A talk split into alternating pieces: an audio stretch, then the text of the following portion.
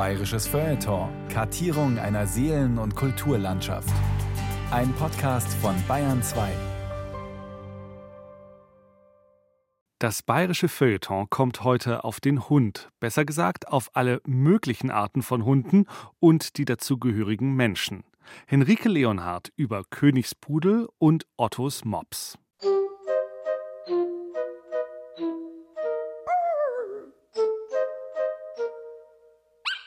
Spitz ist spitz, Mops ist rund. Beide Tiere heißen Hund.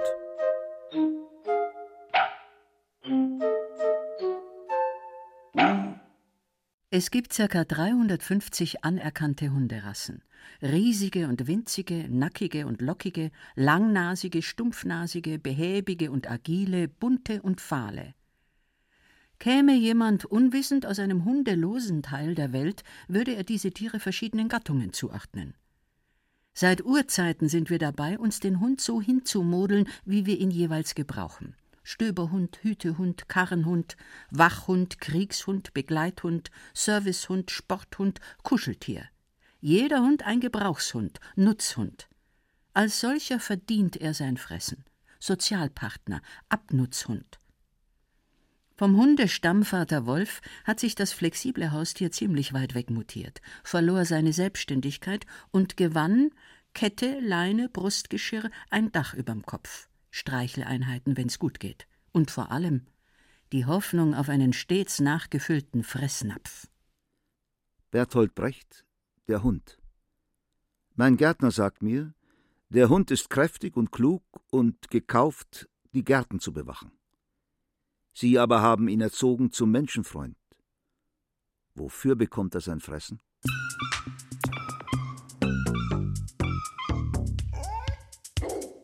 Eine knappe Hundekundestunde über Herrschaftshunde und Hundeherrschaften, Herrenhunde, Damenhunde, Zamperl, hohe Tiere und arme Hunde, geprügelte Hunde. Wobei ein armer Hund, ein geprügelter Hund, allzu oft der arme und geprügelte Mensch ist. Und ein geprügelter Hund nicht nur der, auf dessen Buckel man einen Stecken zerschlägt. Eine knappe, exemplarische Sozialgeschichte der Hundehaltung mit Geschichten, die um den Fressnapf kreisen, wie alle Sozialgeschichten. Statistik. In Deutschland leben heute etwa 5 Millionen Hunde, davon circa eine Million in den neuen Bundesländern. Etwa ein Drittel sind Mischlinge, zwei Drittel Rassehunde.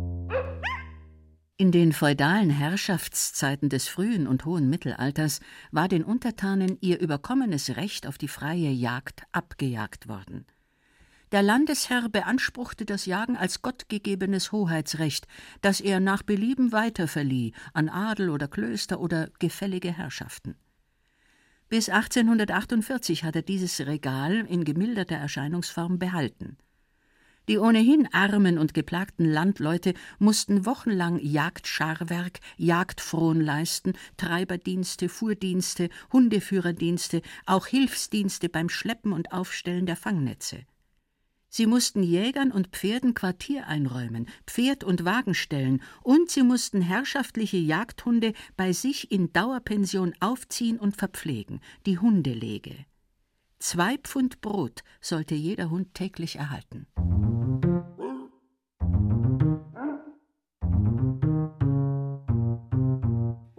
Wurden diese herrschaftlichen Gäste nicht ausreichend ernährt? Hatte das Verhältnis mit einem Bauernköter Folgen oder sind sie entlaufen, dann hatten die Bauern mit einer empfindlichen Geldstrafe zu rechnen.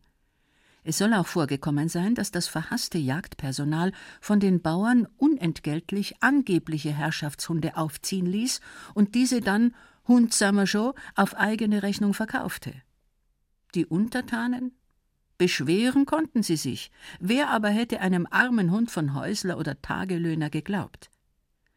Die Landleute mussten ohnmächtig zusehen, wenn die alles vernichtende wilde Jagd, hoch zu Ross und mit Meuten edler Hunde, über ihre erntereifen Felder stürmte.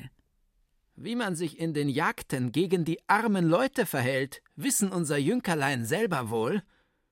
Wie sie sie auf äußerst schmähen und lästern, oftmals übel handeln und greulich schlagen, gleich ihre Freude daran haben, und sie also geringer achten denn die stinkenden Hunde. Die Landleute durften nicht einmal Wölfe mit den eigenen frei laufenden Hunden fernhalten oder das überhegte Wild von den mühsam bestellten Äckern. Die Zahl ihrer Hunde wurde reglementiert. Große Hunde und Jagdhunde aller Art waren verboten. Und den mittelgroßen, die ihnen blieben, warf die kurfürstliche bayerische Gejeitordnung sozusagen einen Knüppel zwischen die Beine. Sogar die Hütehunde mussten zwischen den Vorderläufen einen mit einer Kette am Halsband befestigten, laufbremsenden schweren Holzprügel von vorgeschriebener Größe mitschleppen. Der sollte sie hindern, das Wild zu verfolgen. Mogeln ging nicht, das Drum war geeicht und markiert, gewiss gegen Gebühr. Jeder ungeprügelte Hund wurde erschossen, auch auf den bauerneigenen Feldern. 15 Kreuzer Belohnung pro Abschuss, ein schönes Zubrot für die Jagdleute und die Bauern erhielten obendrein eine hohe Geldstrafe. Wer die einzog, nahm die Hälfte für sich. Eintrag des Pfleggerichts Starnberg von 1732. Balthasar Späth zu Steiflach und Johann Schrefel zu Kreuzing haben ihre zwei Hund, welche ihnen aus Anbefehlchen eines loblichen Obristenjägermeisteramts seind erschossen worden, ohne angehabten Priegel laufen lassen. Dahero Bede nebst Verweis Straf zahlen müssen. Später wurde die Belohnung für jeden erschossenen Hund verringert, aber bei der Dorfhundehaltung hat man die Auflagen verschärft. Der Holzprügel sollte nicht mehr wie bishero nach längs, sondern nach zwerchs, also quer angebracht werden. Und allzu oft, wenn die mageren Bauernhunde nah an den Feldfeuern ein paar Kartoffelreste und etwas Wärme suchten, gerieten die hölzernen Prügel in Brand. In Panik raste der Hund in eine Scheune, ganze Gehöfte sind so abgebrannt. Viele Bauern kamen an den Bettelstab. Gottfried August Bürger Wer bist du, Fürst, dass ohne Scheu zerrollen nicht dein Wagenrad, ein Ross zerschlagen darf? Wer bist du, Fürst, dass in mein Fleisch dein Freund, dein Jagdhund ungebläut darf klauen und Rachen hauen? Wer bist du, das durch Saat und Forst das Hurra deiner Jagd mich treibt, entatmet wie das Wild. Die Saat so deine Jagd zertritt, was Ross und Hund und du verschlingst, das Brot, o Fürst, ist mein. Du, Fürst, hast nicht, bei Eck und Pflug, hast nicht den Erntetag durchschwitzt, nein, mein ist Fleiß und Brot. Ha, du wärst Obrigkeit von Gott? Gott spendet Segen aus. Du raubst. Du nicht von Gott. Tyrann. Dass das Jagdscharwerk 1733 zugunsten von Geldabgaben abgeschafft wurde, löste nicht die Bedrückungen ab. Die Belastungen durch die obrigkeitliche Jagd waren Ursache bäuerlicher Unruhen und intellektueller Kritik von den Bauernkriegen bis zur Aufklärung und zum Vormärz. Auch die Wilderei hat hier einen Grund. Die Wildschützen, als Wilddiebe sahen sie sich nicht, wollten nicht nur die Haushaltslage ihrer geknechteten Familien durch einen Wildbraten aufbessern, ihr offen getragener, verbotener Stutzen und ihr ungeprügelter Hund waren Symbole der Freiheit. Als Sozialrebellen, Helden fanden sie weite Unterstützung in der Bevölkerung. Lieder und illustrierte Flugzettel verbreiteten ihren Ruhm wahre Abbildung des Matthias Klostermeiers oder so genannten bayerischen Hirsels samt seinem Buben und großen Hund. Dies Pulver und dies Blei, dies gib ich dafür. Kein Jäger ist im Stand, der mir auflöst mein Gefrühe. Der Hirsel mit dem Stutzen, der Hund Tyras mit kostbarem Halsband. Dieses riesige Dockentier hatte eigentlich ein reicher Müller gehalten, der wollte mit Hilfe dieses Packers den berüchtigten Hirsel fangen. Dass aber der kalbgroße Hund zum bayerischen Hirsel überlief, nachdem der ihn niedergerungen hatte, war für den Hirsel einer seiner sagenhaften Triumphe. Der Hund und der Bur, die lachen heut dazu, sie denken sie heut grad, schießt's schön brav zu. Sie denken, sie heut grad, schießt's schön brav zu. Statistik Mit der heutigen Hundehaltung sind ca. 100.000 Arbeitsstellen verbunden. 50 bis 60 Hunde finanzieren einen Arbeitsplatz. Neben der Hundelege war die Haltung der kurfürstlichen Jagdhunde durch die Jahrhunderte Aufgabe der Abdecker, der verachteten Vasenmeister, die auch als Tierarzt fungierten und über allerlei humanmedizinisches Wissen verfügten. Außerdem bei drohender Tollwut unrücksichtlich alle freilaufenden, angeblich herrenlosen Hunde zu erschlagen hatten. Den landesgerichtlichen Abdeckern mussten die Bauern ihr verendetes Vieh liefern als Hundsfraß und zur Kostendeckung gar die kostbaren Tierhäute. Früher waren die Abdecker nur geächtet, die von der Obrigkeit eingesetzten wurden auch gehasst.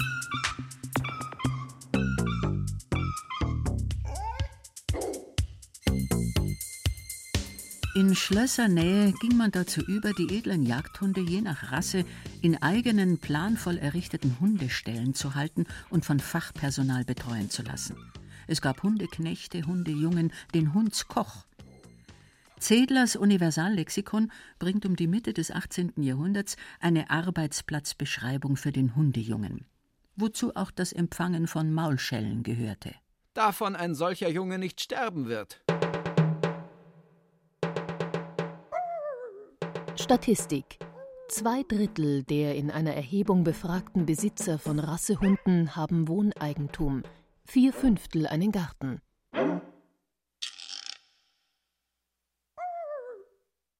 Der bayerische Kurfürst Karl Albrecht, 1742 zum deutschen Kaiser gekrönt, hatte ein überschuldetes Land geerbt und sich geschworen, mit dem Sparen bei der aufwendigen Parforcejagd, dem Jagdreiten, zu beginnen. 500 edle Reitpferde und 2000 kostbare Jagdhunde ließ er töten. Doch die Jagdlust, Jagdsucht, Prunksucht gaben nicht Ruhe. Schon bald hatte sein Jagdhund Werther Ballistier, dem er im südlichen Rondell des Schlosses Nymphenburg ein Haus errichten ließ, für teures Geld neue Tiere zu kaufen. In den kurfürstlichen Schlössern wuselte es von Hunden. Als Leib- oder Kammerhunde waren damals die großen englischen Jagdhunde beliebt. Wurden die nicht gerade dick gepanzert auf Wildsäue gehetzt, fläzten sie sich herrschaftlich auf großen Bärenfällen. In Schleißheim hatte Karl Albrechts Lieblingshund eine Loge neben dem kurfürstlichen Bett. Zwölf andere Leibhunde schliefen in Kojen im angrenzenden Schreibsaal. Heutige Besucher können solche Kojen noch in dem reizenden Rokokoschlösschen Amalienburg im Park von Nymphenburg bestaunen, das Karl Albrecht seiner Jagd- und hundenärrischen Frau Amalie von dem großen Baumeister Cuvier dem Älteren errichten ließ. Mit gelb damastenen Kissen sollen die Hundskojen ausgelegt gewesen sein.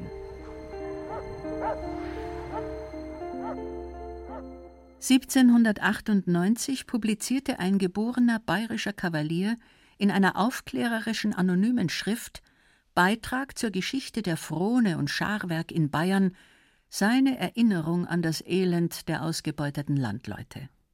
Alle Scharwerksdienste lernte ich kennen, da ich noch als junger Herr den Sommer und Herbst über bei meinen Vorfahren auf den Gütern lebte. Ich sah und empfand das Unbillige, welches darin lag, sah das Elend, welches alle Untertanen fesselte, sah, wie die Kinder dieser armen Leute gierig oft die Brotbrocken aus dem hölzernen Trog des Jagdhundes herauslangten und aßen, der als herrschaftlicher Gast wohl gefüttert werden musste. Die zwei Pfund Brot für den Herrenhund, während das Landvolk und mit ihnen die geprügelten Hunde darbten. 1729, in eben der von dem anonymen Kavalier geschilderten Zeit, hat der fränkische Reiseschriftsteller Johann Georg Keisler auf seiner großen Europareise die Kurfürstin Amalie in den kurfürstlichen Schlössern besucht. Die Hunde finden eine große Liebhaberin an ihr, welches man vornehmlich zu Nymphenburg an den übel zugerichteten damastenen Tapeten und Betten abmerken kann. Die kleinen englischen Windspiele gelten jetzt das meiste. Bei der Tafel stehen eine gute Menge derselben um die Kurfürstin, und auf jeder Seite sitzt einer, die alles wegnehmen, was sie erwischen können. Die abgeschleckten Teller freilich sollen jeweils eilig ausgetauscht worden sein. Nahe an der Kurfürstin Bette zu Schleißheim hat ein Hund ein goldamastseidenes kleines Gezelt mit einem Kissen.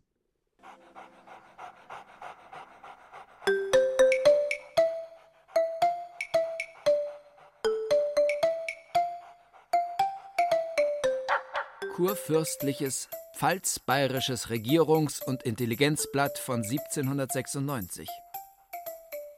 Ich sage davon kein Wort, dass es ein trauriges Los für die Menschheit ist, dass man seine Hunde nur zu oft besser nährt als die arbeitenden und wahrhaft dürftigen Menschen.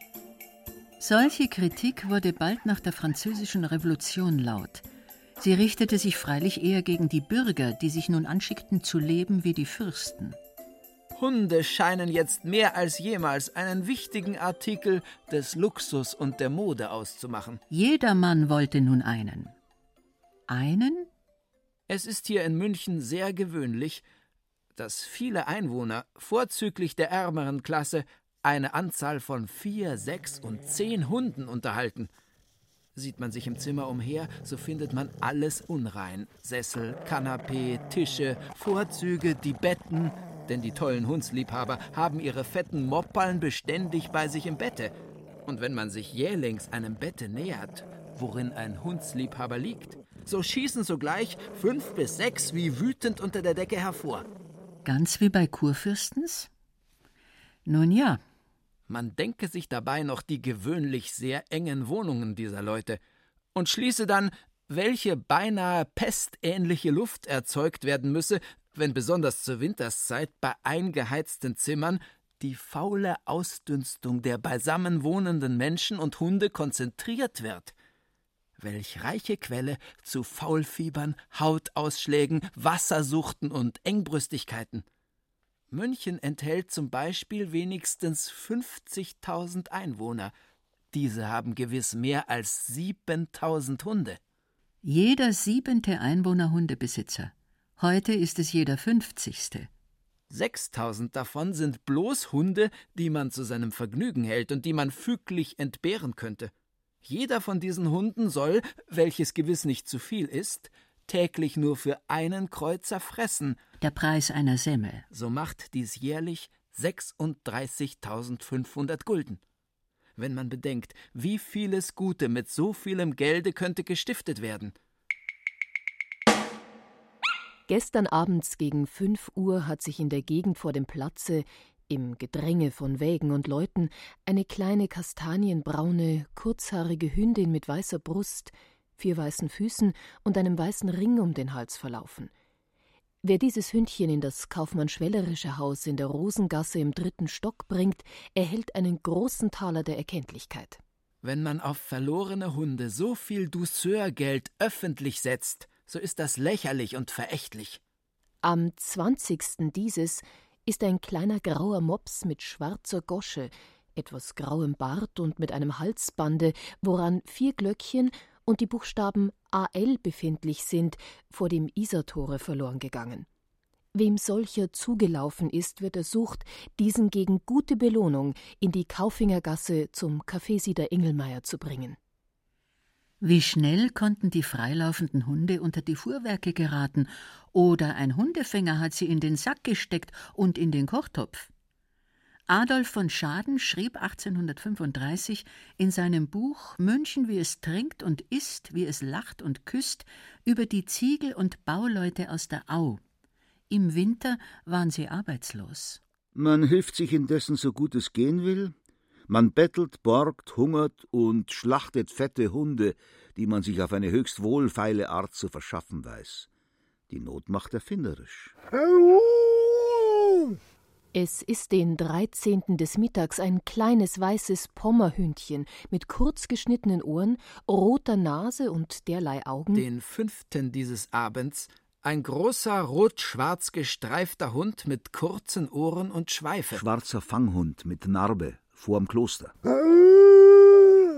Und hielten doch nur reiche Hunde zu ihrem Vergnügen. So möchte dies noch angehen. Allein wenn Almosenleute Hunde zu ihrem Vergnügen halten und sie dabei halb verhungern lassen, so ist das grausam. Der Staat sollte es schwerer machen, so viele Hunde zu halten, dadurch, dass er eine scharfe Abgabe auf sie legt. Adalbert von Chamisso.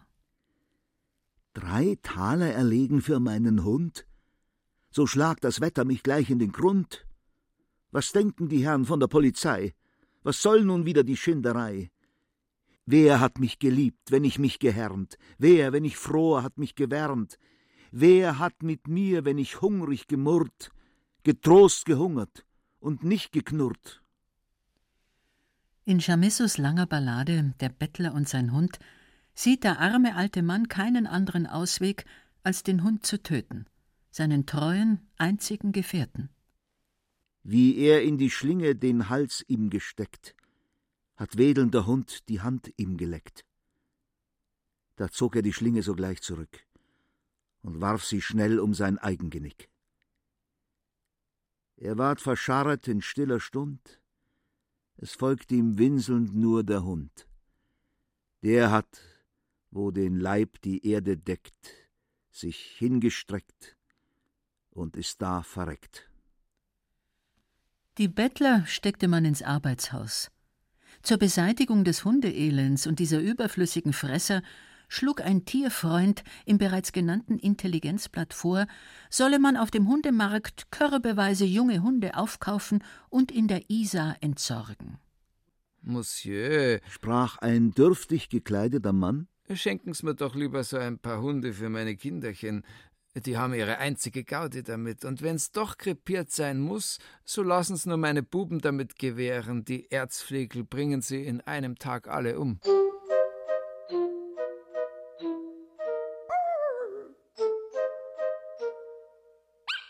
Statistik. Die meisten Hundebesitzer gehören zur gehobenen Mittelschicht, haben ein besseres Einkommen, gehobenes Ausbildungsniveau, sind Familienmenschen.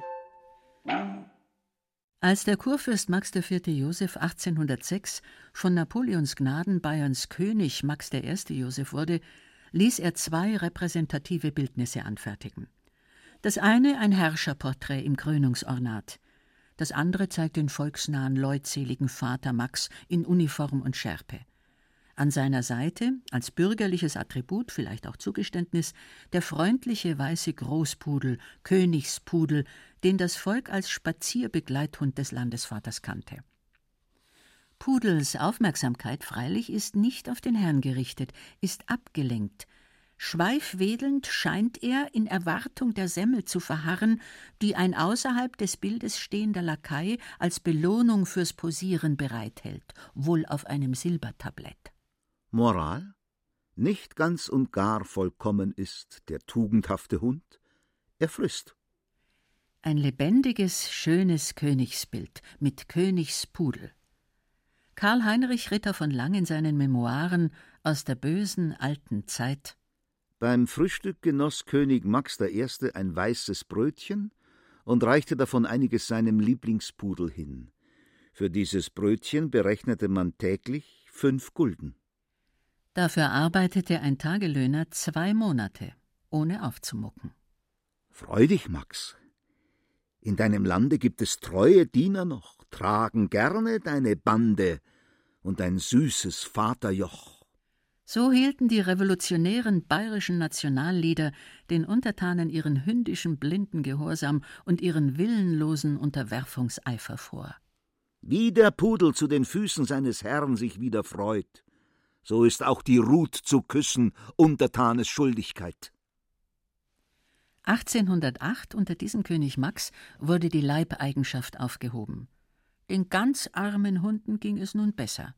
Der gute Vater Max aus dem Tagebuch des Sprachforschers Johann Andreas Schmeller. 26. Juni 1823. Ich schlendere, einen Zigarro schmauchend, einsam im Schatten der Nymphenburger Allee fort. Was kommt dort mit vielfachem Getrabe die Straße daher? Zwei Wagen sind es, jeder bespannt mit sechs Rossen, ein Reiter voran, der König mit den Seinigen. Halt, wird am Dorfe Neuhausen gerufen. Alle Pferdebeine ruhen, und ein Lakai springt in ein benachbartes Haus. Was muss da vorgehen, dass da imstande ist, den majestätischen Zug, vor dem sich jedes Haupt entblößt, aufzuhalten in seinem mächtigen Lauf? Ohne Zweifel ein Werk königlicher, menschlich großer Teilnahme. Ich glücklicher, von solchem ein Augenzeuge zu werden. Meinen Zigarro, denn der König hasst das Rauchen, in der Hand versteckend, schreite ich eiliger vorwärts und dann recht bedächtlich an den Wagen vorbei.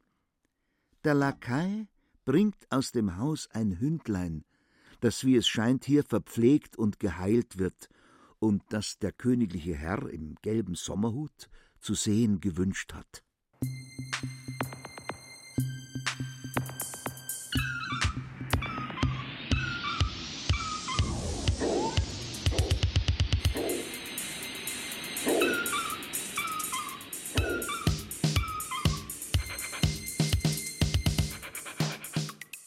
Es gibt einen ganzen Prachtband, die Wittelsbacher und ihre Hunde. Seit dem Mittelalter begleiten 40 verschiedene edle Rassen die Herrscherfamilie. Jagdhunde aller Arten, Repräsentationshunde der Souveräne, niedliche Schoßhündchen für die Damen, aber auch für die Herren, putzige Spielhunde für die Kinder. Am Ende der über 700-jährigen Wittelsbacher Herrschergeschichte im Ersten Weltkrieg sieht man einen großen Mischlingshund neben seinem reitenden Herrn Kronprinz Rupprecht von Bayern hertrotten. Wie man so auf den anderen Hund kommen kann.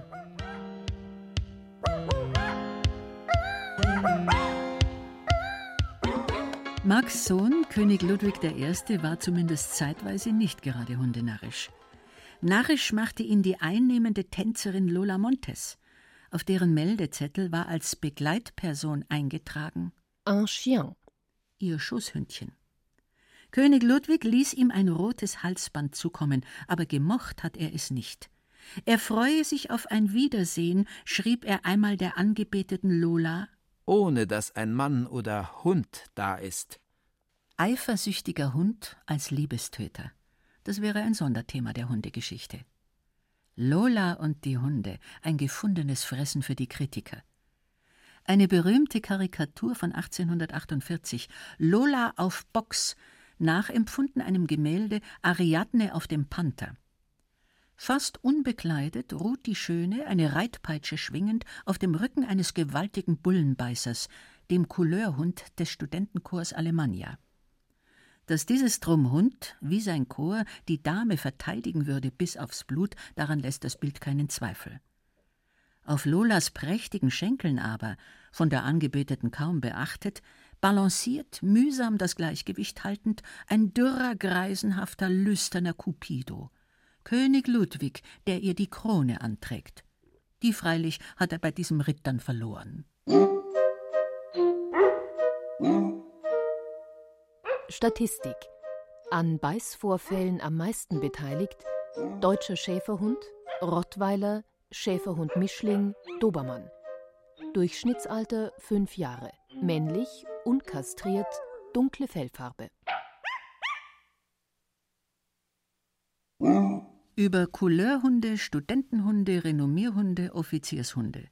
Hier ging es eher ums Saufen als ums Fressen. Aus einem Lexikon berühmter Hunde von 1913.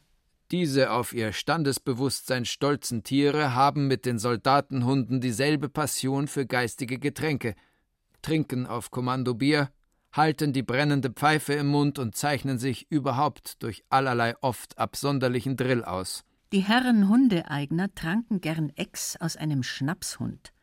Schnapshunde wurden im Allgäu hergestellt, Hohlgläser in Gestalt eines Pudels. Unter dem Schwanz, der als Griff ausgeführt ist, befindet sich die Ausgussöffnung. Na Prosit. Tagebuch des Kunststudenten Friedrich Baudry, München 1834. In Schwabingen kaufte ich mir für vier Gulden einen jungen Hund, einen doppelnasigen. Bullbeißer von guter Rasse. Er verspricht gut, groß und schön zu werden. Etwas Mühe kostete mich das Heimführen und als die Mühe daheim anhielt, gab der Student wenig später den Packer, den Fanghund, den Kampfhund zurück, den guten, großen, schönen, wie das oft so geht. Ja, wo ist er denn, der Lumpi? Ja, wo ist er denn, der Basti? Ja, wo ist er denn, der Strizzi, der Struppi, der Bazi? Ja, wo ist er denn, der Hector? Ja, wo ist er denn, der Hasso? Ja, wo ist er denn, der Bello, der Pluto, der Bur? Post ein Briefträger bissen, hast das Sofa rissen, hast ins Wohnzimmer, hast dann wählen sie dich auf Wissen. Geh mal bitte oder Gassi, magst der Knoche oder Wassi, hast der Neis Halsbande, ja was knurrst denn so grantig? Exkurs Der Rosenheimer Tierarzt Roman Mikus hat für seine Doktorarbeit Sachverständigengutachten über Hunde mit Beißvorfällen in Bayern statistisch ausgewertet. Die Ursache der Vorfälle weist er weniger bestimmten Hundearten bzw. den sogenannten Kampfhunderassen zu, als dem mangelnden Sachverstand der Halter. Dass zum Beispiel sehr viele Leute, die einen Hund besitzen, noch nie ein Buch über einen Hund gelesen haben, nicht wissen, warum verhält er sich so, wie er sich verhält, warum macht er das und das. Tierarzt Mikus, wie die Mehrheit der Hundefachleute, propagiert einen sogenannten Hundeführerschein, der helfen soll, Gefahren zu erkennen und zu vermeiden, und der den Besitzer darüber aufklärt, was er da eigentlich hat, dass das ein Hund ist, ein Individuum, das nicht mit dem Menschen gleichgesetzt werden kann. Bei einem geringen Prozentsatz der Hunde sind die Probleme auf Erkrankungen, auf das Alter oder Verhaltensstörungen zurückzuführen, aber der Rest ist fehlende und mangelnde Erziehung, sprich Sozialisation und Prägung und vorwiegend das nicht vorhandene oder unzureichend vorhandene Fachwissen der Besitzer. Der Hund wird nicht als Hund gesehen und vieles wird übertragen vom Menschlichen her. 80 Prozent der Beißvorfälle wären nicht passiert, wenn der Besitzer den Hund sicher geführt hätte. Allerdings gibt es auch Menschen, die eine Dominanz oder Aggression des Hundes bevorzugen, und da wird einem sehr schnell klar, dass der Hund nur ein Werkzeug ist. Hast einen Briefträger bissen, hast das Sofa zerrissen, hast ins Wohnzimmer geschissen, hast der Welt dich am Wissen, Du horst und du beißt, manchmal ist so am Schutz blind, aber das wir nicht geben, war das Leben ganz schön öd. Ja, wo ist er denn? Wo ist er denn? Wo ist er denn? Statistik. Die beliebtesten Rassen nach der Welpenstatistik des VDH, Verband für das deutsche Hundewesen. Deutscher Schäferhund, Teckel, Deutsch Drahthaar, Labrador Retriever, Golden Retriever, Pudel, Deutscher Boxer, Deutsche Dogge, English Cocker Spaniel, Rottweiler. 1848 wurde das fürstliche Jagdrecht auf fremdem Grund und Boden abgeschafft. Wer Landeigentum besaß, durfte dort auch jagen. Man ging auf die Pirsch, für Hetzjagden fehlte der Raum. Die neuen Jagdherren und Damen brauchten jede Menge und jede Rasse von Jagdhunden, die holte man aus England. Bald aber gab es genug heimische Züchter und Zuchtvereine. Den Adelsnamen, den man selber entbehrte, trug nun der Hund, trägt der Rassehund bis heute. Freiherr von Stillwater, Barko von Eden, Evita von der Hofreite. Bald kamen die Jagdhundrassen vom Land in die Städte. War ein Vorstehhund zu groß, ein Pointer zu teuer, dann tat es auch ein Dackel. Dazu Gamsbart, Lodenjoppe, Krachlederne, Wadenstutzen, Nagelschuhe. Die Dackel wurden bayerisches Markenzeichen. Dackelbeine vermitteln so etwas wie Gediegenheit. Vielleicht sind gerade darum die Teckel in der Landeshauptstadt seit einiger Zeit ziemlich aus der Mode gekommen. Die wurden hier statistisch vom deutschen Schäferhund und von den Terriern überholt. Im übrigen Bayern wie im ganzen Land behielten die Teckel Position 2. Doch zurück in die zweite Hälfte des 19. Jahrhunderts, als alles, was mit Jagd zu tun hatte, Hochkonjunktur hatte. Jagd und Tiergemälde, Jagd und Wilderer, Romane, Romanzen, Tragödien. Karl Stieler, der Hund. Ein Jäger haben sie im Berg erschossen. Von Fischbachau weg ist er aus. Sein Hund ist bei ihm drum blim. Zwei Tag und Nacht. Na kommt er zu Haus. Und jammert heut und tut und winselt. Und wie ein Jäger abgetragen, da ist er bis zum Grab mitgegangen. Es wie ein niemand weggejagen. Wir kennen solche Geschichten. Am Grab ihrer Herren sind die Wilddiebopfer in Treue verhungert und verreckt. Auf einem Dorffriedhof am Inn überrascht in einer Geschichte des Jagdschriftstellers Arthur Schubart der Erzähler den Kirchhofwärter, wie er dabei ist, neben einem frischen Grab den Kadaver eines Hühnerhunds einzuschaufeln. Gensherr, äh, Sie wundern Ihnen, was ich da treib, ha?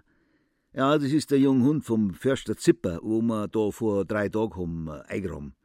Herzerweichend heulend war der Hund Treff seitdem trotz klirrender Kälte nicht vom Grab seines Herrn gewichen. Gefressen hat er auch nix, samt dem, dass ich ihm eine Schüssel hab hingestellt, mit der, wo er hätte zufrieden sein können. Ja, heute in der Früh ist er auf einmal stark gewesen Und ich denk schon, jetzt hat er das Ärgste überstanden. Und da auf einmal, ich trau meine Ohren nicht, fängt er zum Bein an, wie wenn er ein Wald hetzen tat. Gehetzt hat er und wie. Das Fressen überholt die Moral bei Mensch und Hund. Hinter am Hasen her ist er gewesen, der wo schon lang im Gottsacker gewohnt hat und zu mir ist er so zahm gewesen, dass ich ihn schier streichen hab können. Wie er hinkim, hat ihm der Malefizköder grad einen Garas gemacht und will ihn auffressen auch noch. Aber bin noch da fucht geworden, hab meine Flobertbüchs geholt und hab dem Mistviech, was sie gar nicht hat sterben lassen bei seiner Arbeit, ein Kiegerl mitten auf die Stirn gesetzt. Aber wie er noch da gelegen ist vor meiner, da hat er mich da wieder recht erbarmt. Und einen Hasenbraten für Stefanie hat er mir da auch verschafft, den wo ich sonst meiner Lebtag nicht gekriegt hätt in die sintairen Zeiten. Wie war das? Nicht ganz und gar vollkommen ist der tugendhafte Hund. Er frisst. Die Schlussmoral von Heinrich Heines Gedicht Der tugendhafte Hund. Der verlässliche Pudel Brutus wurde stets mit einem Hängekorb im Maul zum Metzger einkaufen geschickt und wich nie ab vom Pfad der Pflicht. Bis ihn eines Tages eine Meute räuberischer Hunde überfiel und sich über den Inhalt des Fleischkorbs hermachte. Brutus sah anfangs dem Schauspiel zu, mit philosophischer Seelenruhe, doch als er sah, dass solchermaßen sämtliche Hunde schmausten und fraßen, da nahm auch er an der Mahlzeit teil und speiste selbst eine Schöpsenkeul. Auch du, mein Brutus, auch du, du frisst, so ruft wehmütig der Moralist. Ja, böses Beispiel kann verführen, und ach, gleich allen Säugetieren nicht ganz und gar vollkommen ist der tugendhafte Hund. Er frisst. Friss mit oder stirb. Heine kannte sich da aus. Heine, der gerne in München gelebt hätte, aber nicht mit den Hunden heulen wollte, liebte sein zärtliches, ehrliches Möpschen. Sein Liebesgedicht zum Ausgleich für die folgenden bösen Mops-Karikaturen. Dass ich dich liebe, o Möpschen, das ist dir wohl bekannt.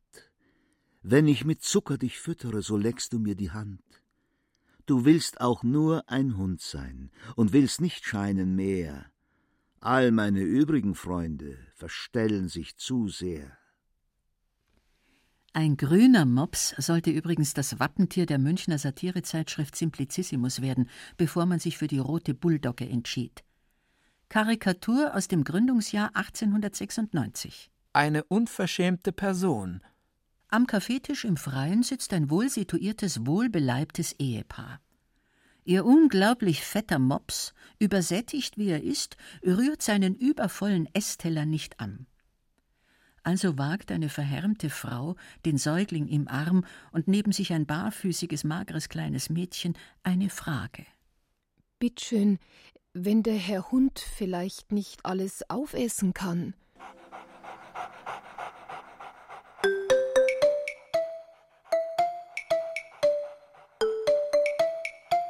Nimmt es Wunder, wenn solche Fettmöpse aller Rassen zuweilen verschwanden? Die Strafe der Faulheit. Text einer Bildergeschichte von Wilhelm Busch aus den Münchner Bilderbögen 1866. Fräulein Amma kost allhier mit Schnick, dem allerliebsten Tier. Sie füttert ihn so viel er mag mit Zuckerbrot den ganzen Tag. Und nachts liegt er sogar im Bett. Da wird er freilich dick und fett. Einstmals, als sie spazieren gehen, sieht man den Hundefänger stehen. Er lockt den Schnick mit einer Brezen. Das Fräulein ruft ihn voll Entsetzen. Doch weil er nicht gehorchen kann, fängt ihn Krips Kraps der böse Mann. Gern lief er fort, der arme Schnick, doch ist er viel zu dumm und dick. Das Fräulein naht und jammert laut. Es ist zu spät. Da liegt die Haut. Zwei Gülden zahlt sie in der Stille für Schnickens letzte Außenhülle. Hier steht der ausgestopfte Schnick. Wer dick und faul, hat selten Glück.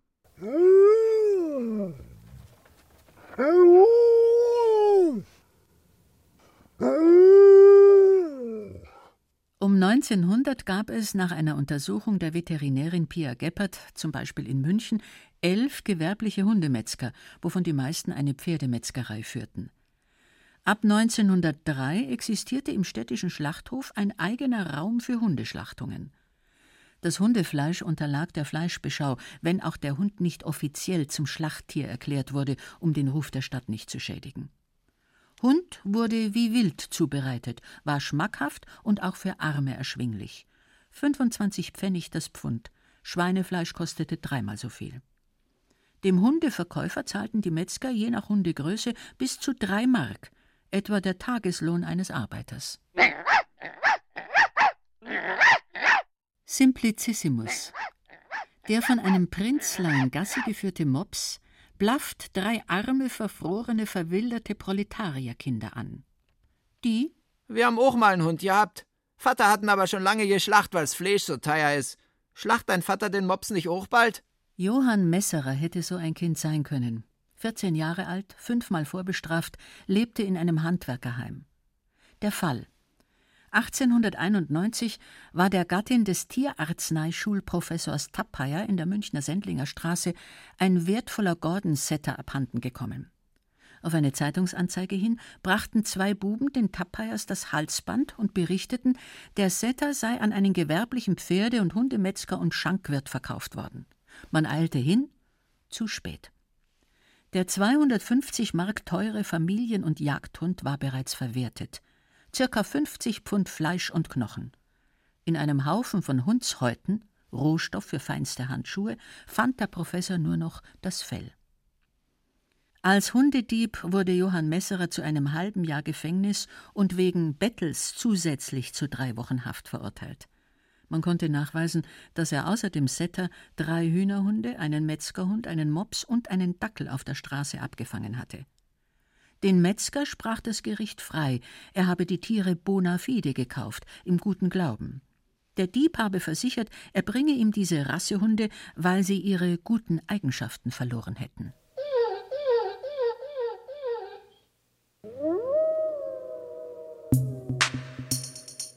Nach den Jagdhunden, den geprügelten Dorfhunden, den eingefleischten Bürgerhunden, den Mops-Schoßhunden und den Suppenhunden, zu den bunten Hunden der Künstler und zu den Mischlingen. Mix, sagt man heute. Als Zweithund hält man sich gern einen Schickimix. Thomas Manns berühmter Bauschan oder Oskar Panitzers Putzi waren Mischlinge. Karl Valentins Bobsi, Kandinskis Daisy, Ringelnatz Frau Werner, allesamt bunte Foxel. Und mit den drei Quartelprivatiers waren die Bierschnauzer, Pfeffer- und Salzschnauzer, Pinscher und dergleichen Stammgäste der Bräustuben. Karl Ettlinger, als Humorist unter dem Namen Karlchen bekannt, hat dem Zamperl des Privatiers und Hausbesitzers Josef Bröselmeier ein Denkmal gesetzt. Kam Peppi Bröselmeier zum Frühschoppen in den Franziskaner, so sagte die Kellnerin: Ah, oh, das liebe Vieh, da geh her, goldiges Mopsel. Kam er zum Mittagessen in den Bürgerbräu, und ein extra schöner Knochen habe ich auch reserviert für einen Foxel. Und abends am Stammtisch im Augustiner sagte die Kellnerin: Weißt nur grad, wie du da bist, Schnauzerl. Vom Mopsal habe die Statur, vom Fox das Kokettieren, vom Dackerl nur die Frohnatur und Lust nie zu parieren. Peppi Bröselmeier jedenfalls und sein Mopsal Fox Dackel, der merkwürdigerweise nicht Wastel, Waldi oder Maxel hieß, sondern Bim, lebten in tiefem Frieden, meinten sie. Bis der Weltkrieg auch diese Harmonie zweier schöner Seelen jäh zu zerstören suchte. Auf einer Veranstaltung zum Besten der Verwundeten hören sie einen Vortrag über Sanitätshunde. Bim ist chancenlos. Am besten eignen sich zum Sanitätshund die deutschen Schäferhunde. Nach dem Deutsch-Französischen Krieg galt die Haltung englischer und französischer Rassehunde als unpatriotisch. Man besann sich auf alte deutsche Hundearten, kreuzte und veredelte. Schnauzer, Hoverwart, Rottweiler, Dobermann wurden herangezüchtet und auch der deutsche Schäferhund, der als Diensthund besonders brauch- und missbrauchbar wurde.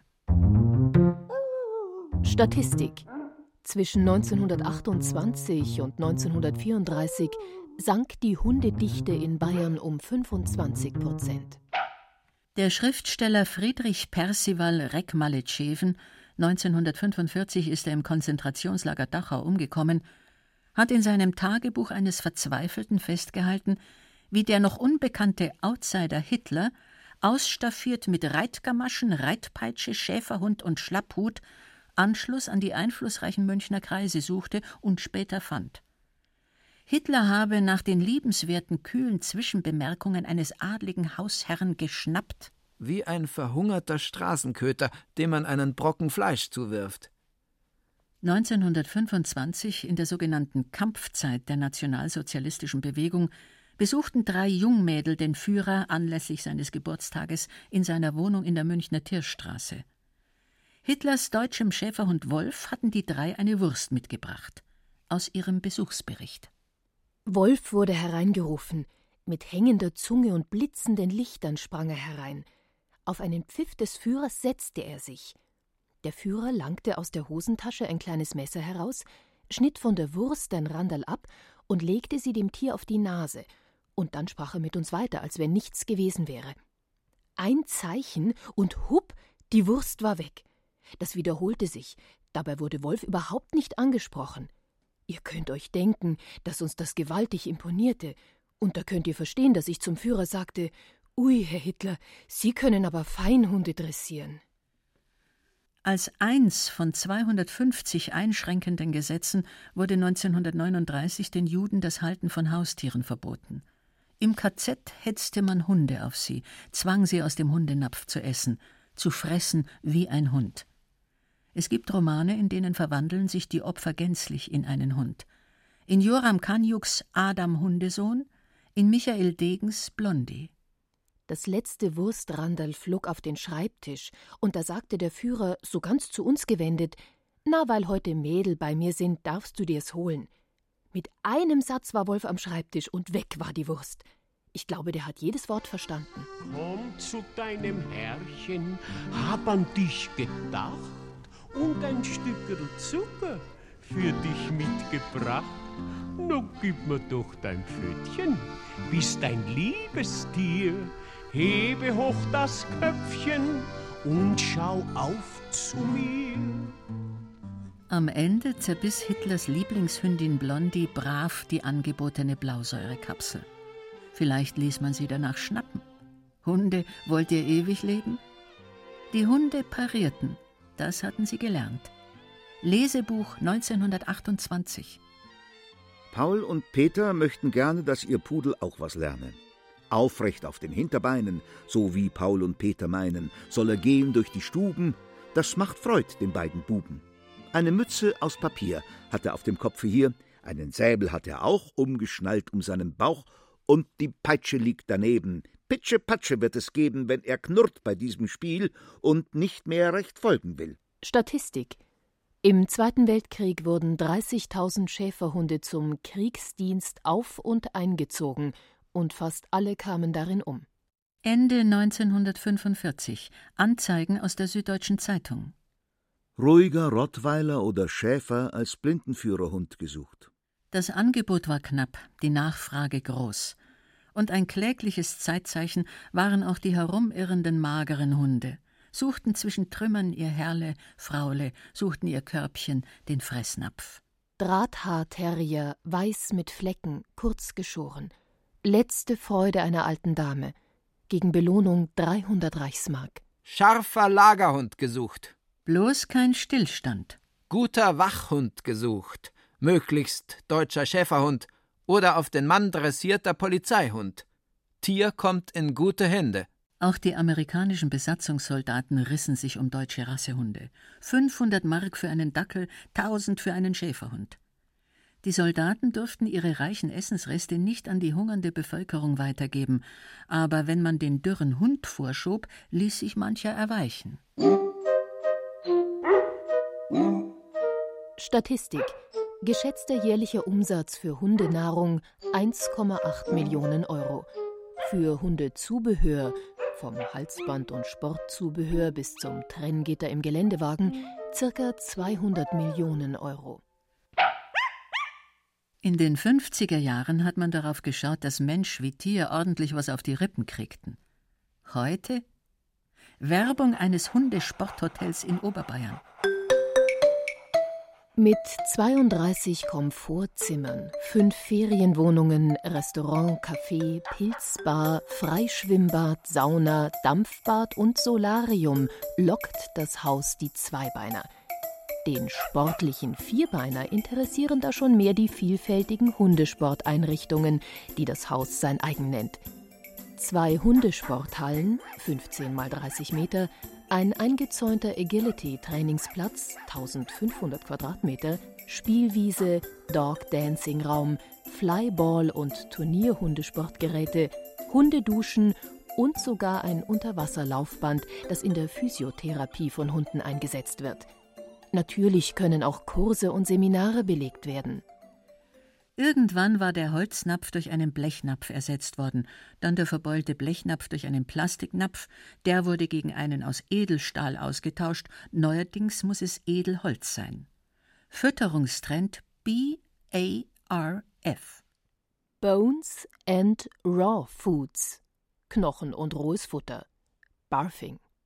Eingedeutscht BARF, biologisches, artgerechtes, rohes Futter fressen wie die Wölfe. Naja, im Umgangsenglisch heißt to barf so viel wie sich erbrechen. Ottos Mops. Der musste ja irgendwann kommen und verweigert sich. Ottos Mops trotzt. Dabei sind Funktionshunde gefragt, was auch immer man damit meint. Jedenfalls Hunde, die funktionieren. Die Landschaft wird zum Freizeitgelände, der Hund zum Fitnessgerät, der Sporthund hat die Wahl. Agility eine dem Springreiten nachempfundene Sportart. Canicross.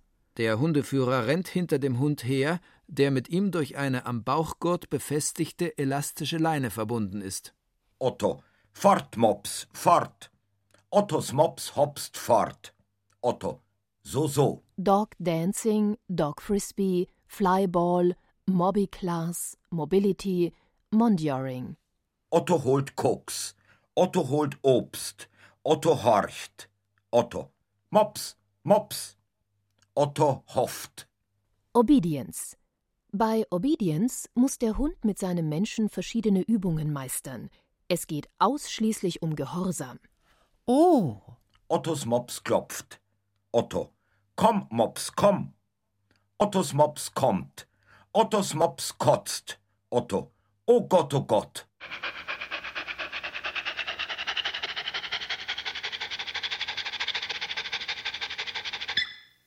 Das war Königspudel Ottos Mops von Henrike Leonard.